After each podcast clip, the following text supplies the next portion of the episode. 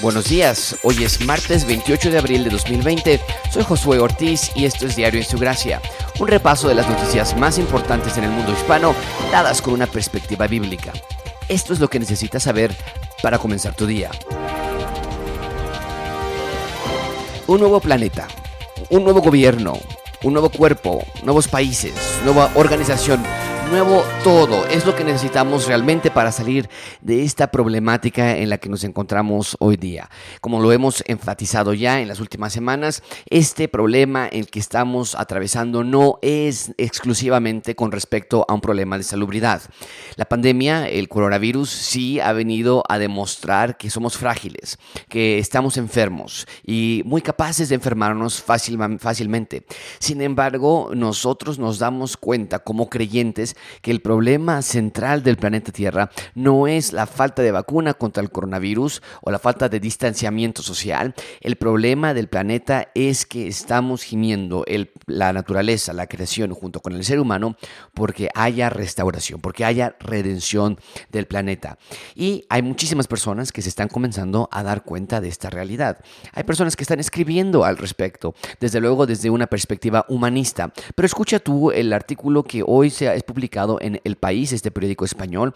El título del artículo es, una, es un artículo de opinión en la sección de opinión de Cristina Manzano. Este es el nombre, este es el, el título del artículo. ¿Es posible reformar Naciones Unidas? Hoy, este año más bien, se cumplen 75 años de la creación. Y muy interesantemente, específicamente en este año, este organismo internacional formado para conservar la paz, para cooperación internacional, para la unificación del planeta y que juntos podamos luchar contra los males que nos puedan afrentar. No ha sido exitoso, por lo menos no del todo. Y ahora la pregunta es, tal vez necesitamos reforma una reforma hace 75 años, tal vez se necesitaba una unificación. Ah, ¿Cuándo será? ¿Hasta qué momento será? ¿Qué se necesita para que las personas se den cuenta que la torre de Babel, que la creación de un organismo unificado no es la solución a nuestros problemas? El artículo lee de esta manera, una alfombra en la entrada de la sede de las Naciones Unidas en Nueva York recoge unos versos de Sadi, el gran poeta persa del siglo VIII. Todos los seres humanos somos partes de un mismo cuerpo. Cuando la vida afecta a un miembro, el resto del cuerpo sufre por igual. Si no te afecta el dolor de los demás, es que no mereces llamarte humano. A mí me parece eso una, un robo, realmente es una este, parte que se está sacando de lo que Pablo escribe a los Corintios. Somos un cuerpo y cuando un miembro del cuerpo se duele, todos nos dolemos con él. Pero bueno, este, este artículo dice que esa línea viene del poeta Sartre, que probablemente así es, pero evidentemente es algo que Pablo había escrito siglos atrás. Pero bueno, este poeta dice, todos los seres somos un mismo cuerpo, somos miembros del mismo cuerpo. Cuando la vida afecta a un miembro, el resto del cuerpo El artículo continúa, Cristina Manzano escribe la solidaridad como rasgo distintivo de la humanidad, el espíritu de la organización que nació para preservar la paz y la colaboración mundial, resumido, resumido en unas palabras. Bueno, ese plagio, lo que, eh, lo que escribe este poeta, que es un plagio realmente, porque es lo que Pablo escribe en 1 Corintios, pero bueno, ella dice, estas palabras son el rasgo distintivo de la humanidad, es el espíritu de la organización. Ella continúa, antes de que la COVID-19 interrumpiera nuestras vidas, el mundo se preparaba para celebrar el, 75 cumpleaños de las Naciones Unidas. ¿Celebrar? Aunque la memoria es frágil y crisis ha habido muchas, nunca el sistema multilateral nacido de la Segunda Guerra Mundial se había visto tan cuestionado. Hoy los focos están en la Organización Mundial de la Salud, desbordada por la magnitud de la pandemia y convertida en diana de la batalla geopolítica entre Estados Unidos y China. Antes fue la Organización Mundial del Comercio, del Comercio atrapada en un callejón sin salida, y el abandono de Estados Unidos del Acuerdo de París y la incomprensión de la opinión pública internacional ante la incapacidad de frenar la sangría guerra en Siria, por ejemplo. Y bueno, continúa este artículo diciendo, algo no está funcionando. Ese poeta que escribió del siglo VIII y esas eh, palabras que están escritas en el tapete que da la bienvenida a la sede de las, de, de las Naciones Unidas, que dice que somos un mismo cuerpo, no está funcionando. Y desde luego nosotros diríamos, y nunca lo va a hacer a menos que la cabeza de todos sea el Señor Jesucristo, a menos que Él sea el Rey y que todos nosotros como sus súbditos le sigamos, le obedezcamos, le amemos y estemos bajo su reinado. Mientras tanto, ninguna reforma en la Organización Mundial de la Salud o en ninguna otra eh, organización internacional va a traer los efectos deseados. Siempre que el ser humano esté liderando una organización, una institución, eso va a causar problemas. Y eso nos recuerda a nosotros los mexicanos. No hay político, por más mesiánico que este parezca, no porque sea malo, no porque sea corrupto, no hay ser humano que pueda dirigir hacia esa, a ese paraíso el que nos prometen, donde habrá igualdad, donde los pobres ya no serán pobres, donde los ricos ya no serán ricos, donde ya no habrá maldad. Eh, bien intencionado, desde luego, todos estos aspectos políticos, pero nosotros como cristianos no podemos caer en la trampa, mucho menos en la propagación de este error, de estar declarando a todas las personas que conozcamos que la solución a esa igualdad social, a esa falta de corrupción, a esa batalla contra la eh, inequidad y la maldad está en un individuo. Podría ser el jefe de la Ciudad de México o la jefa de la Ciudad de México, el presidente de la República, algún político, algún partido político. No hay respuesta en esto. Nosotros no debemos, no podemos caer en este error. Sin embargo, vuelvo a, a insistirlo. El planeta se da cuenta de que no estamos bien, de que no estábamos bien. Y hoy Juan Villoro se le hace una entrevista en el artículo en el periódico El Universal, una muy buena entrevista, te recomiendo que tú la leas por ti solo, la voy a dar algunos nada más eh, eh, frases, contextos que están aquí en esta parte, unos párrafos que yo voy a leer. Sin embargo, este gran escritor Juan Villoro se le pregunta acerca de lo que está pasando y en el artículo está titulado Si el virus trae un mundo mejor, ¿Por qué estar tristes? Dice Juan Villoro.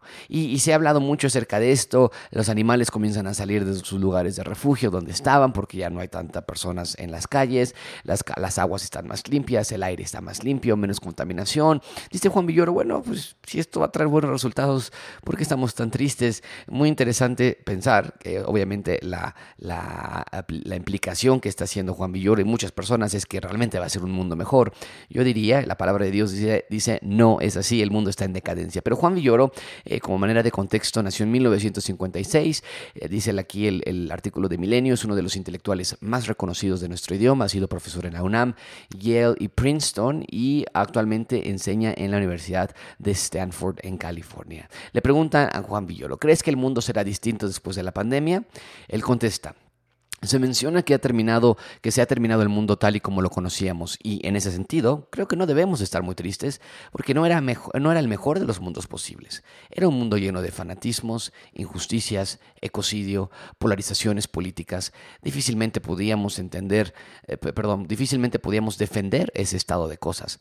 Creo que lo que está ocurriendo es una oportunidad extraordinaria de replantearnos nuevas soluciones. Estamos totalmente de acuerdo con Juan Villoro. Es el darnos cuenta que una nueva solución es necesaria. No podemos regresar a lo que antes estaba como lo que nosotros consideraríamos lo normal, el mundo como es. Necesitamos un mejor rey, necesitamos un evangelio que venga y rescate a las personas aquellas cosas que están mal y que el reino de Dios se expanda aquí en la tierra para que mientras estamos aquí en la tierra hagamos una diferencia, hagamos un cambio real en nuestro planeta, no mejorando por, por, por, por siempre, porque esto desde luego no va a poder ser real, pero sí, como el Señor Jesucristo dijo, somos luz en un mundo oscuro, somos la sal de la tierra que detiene, que eh, hace que se haga más lento la corrupción y la putrefacción en nuestro planeta. Nosotros somos la luz, nosotros somos la sal. Mientras el, el reino de Dios expanda más con nosotros como ciudadanos,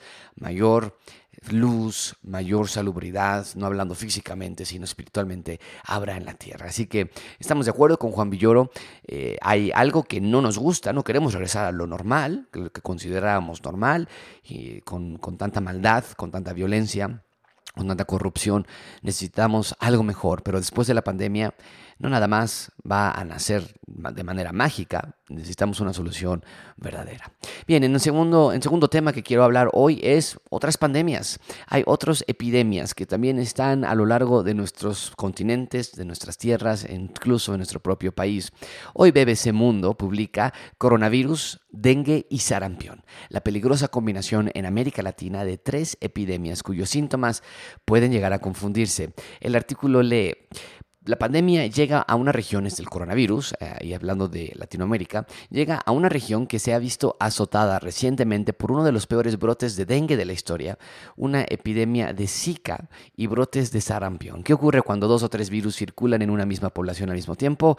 Los científicos lo llaman sindemia. Sindemia es un concepto que hace referencia a una situación epidemiológica compleja en un país en el cual éste tiene que enfrentarse simultáneamente a varias epidemias. El y la enfermedad que provoca COVID-19 llegan a América Latina después de la grave epidemia de dengue de 2019 que causó en toda la región más de 3 millones de casos. Esto fue un aumento de más del 20% desde 2015, el año que había tenido el registro más altos de casos. En dengue, el dengue a su vez surgió después de una grave epidemia de Zika en 2016 y de la introducción de América, en América de la fiebre del chikungunya en 2013 y, la, y en 2019 la Organización Panamericana de la Salud lanzó una alerta epidemiológica por la preocupante aumento de casos de sarampión en la región. No estamos luchando nada más contra una, no contra dos, contra tres diferentes epidemias en nuestra región. ¿Y quién que dice, regresemos ya a la normalidad? La normalidad para muchos de nosotros es poder ir al cine, poder salir sin cubrebocas. Es algo muy egoísta. Necesitamos pensar más allá de nada más poder ir y, y disfrutar un día sin que alguien nos esté diciendo de enfermedad, porque esto va a tardar mucho tiempo. Ya el mundo está enfermo en todos los sentidos de la palabra. ¿Hasta cuándo va a ser el momento en que como creyentes entendamos de la gravedad de este problema y de la solución que nosotros tenemos en nuestras manos, que es el Evangelio? ¿Hasta cuándo vamos a salir y poder realmente vivir como ciudadanos del reino, no entrometiéndonos en aquellas cosas que son pérdida de tiempo, mundanas, carnales, que son fuera de la voluntad de Dios en nuestras vidas? Y vamos en lugar a proclamar un Evangelio un mundo que está tan enfermo y tan necesitado. ¿Qué más necesitamos nosotros como creyentes para despertar de este, de este apaciguamiento espiritual en que nos hemos encontrado, una clase de coma espiritual en la que estamos durmiendo de manera voluntaria y que es el momento que despertemos y nos demos cuenta, no queremos ir a lo normal. El mundo está enfermo en violencia, con corrupción, gobiernos no igualitarios, son gobiernos corruptos, gobiernos que buscan el bien por sí mismos nada más, con personas, con ciudadanos que también son pecadores igual que nosotros. Necesitamos una mejor solución y la tienes en tus manos con el Evangelio. Sal y proclámalo, créelo en tu propia vida, no caigas en la trampa de querer regresar a la normalidad a nuestra vida que gira alrededor de nosotros, de nuestras compras, de nuestros lujos, de nuestros deseos, todo, todo, todo alrededor de mí, nada más. No podemos regresar a eso. Hermanos, gracia abundante, despertemos a esa realidad. Hablando acerca de las epidemias que están en nuestro planeta, Nada, no nada más el coronavirus. Vuelvo a hacer este énfasis en la, en la violencia intrafamiliar. Hoy Reuters publica otra pandemia, entre comillas, violencia doméstica aumenta en América Latina durante cuarentena. Lo interesante de este artículo es que tiene cuatro lugares de origen. Buenos Aires, en Argentina, Santiago, Chile, la Ciudad de México en nuestro país y La Paz en Bolivia. Están dando esta correlación que en estos cuatro países hay un aumento de violencia intrafamiliar. Dice así, las medidas de confinamiento en América Latina, pues sí, están ayudando a retrasar la propagación del COVID-19, pero están teniendo una consecuencia más oscura e indeseada. Un incremento en los casos de abuso doméstico en una región donde casi 20 millones de mujeres y niñas ya sufren violencia sexual y física. Incorrecto, totalmente mentira lo que está diciendo aquí. No es que las medidas de confinamiento están provocando una consecuencia más oscura. Eso ya estaba allí. Están revelando, están desnudando tal vez, están sacando a la luz, desde luego, lo que ya estaban allí. Estas 20 millones de mujeres y niñas ya vivían violencia, pero se ha incrementado al tener que estar todos en casa o el que el papá no está saliendo, en fin. El, el artículo continúa en ciudades de la región desde Buenos Aires a La Paz, Santiago, Sao Paulo y Bogotá, las familias e individuos han estado confinados en sus hogares de una forma sin precedentes, permitiéndoles salir solo para emergencias o compras, o compras básicas. El incremento de la violencia no nos ha sorprendido, es el desanudarse una violencia que ya estaba instalada en el sujeto, dijo Eva Ghiberti, fundadora del programa Las Víctimas contra la Violencia en Argentina. Las normas sociales de convivencia a lo mejor lo estaban limitando un poco, agregó la, la prestigiosa escritora, la línea telefónica de emergencia 137 que depende del Ministerio de Justicia y Derechos Humanos registró un incremento del 67% en las llamadas de las mujeres que piden ayuda en abril con respecto al mismo mes de 2000. 19. Así como ahora se entendió que el coronavirus es una pandemia y se está anteponiendo el riesgo de la gente ante el PIB del país, el Producto Interno Bruto, bueno, me parece que esto también es una pandemia, dijo Lucía Basayo, directora del documental Línea 137. Bien, ahí encontramos entonces el planeta en total, total tristeza. ¿Quién va a traer las noticias del Evangelio? Si no eres tú, si no soy yo, ¿dónde está entonces? Dice el Señor Jesucristo, si la sal ha perdido su sabor, no sirve de nada. Si la luz está escondida, no sirve de nada. Una buena, un momento para examinar qué clase de testimonio, qué clase de embajadores por Cristo estamos, estamos haciendo. Y finalmente, un dato interesante con respecto a la Ciudad de México. Eh, hoy ya está eh, vuelto una recomendación muy alta el usar cubrebocas, el usar tapabocas. Hoy la jefa del gobierno de la Ciudad de México ha anunciado ya por sus vías de Twitter y demás que necesitamos usar cubrebocas. Sin embargo, el gobierno federal, el subsecretario de eh, Salud, Hugo López Gatel, continúa diciendo que no, no es necesario, que no ayuda. Hoy el periódico Clarín eh, publica, el país tiene casi 6.000 muertos coronavirus en Alemania, por lo tanto el gobierno extiende el uso de cubrebocas a todo el país y habrá multas hasta de 10.000 euros. Dice así el artículo, este periódico argentino, el uso obligatorio del cubrebocas alcanzó a toda Alemania aunque a distintos niveles, según cada land o cada provincia, a la espera de lo que la canciller Angela Merkel y los líderes regionales marquen los siguientes pasos frente a la pandemia del coronavirus. Para quien no cumpla, habrá multas entre 25 y 100 euros. Perdón, dije 10 mil euros, son 100 euros las multas.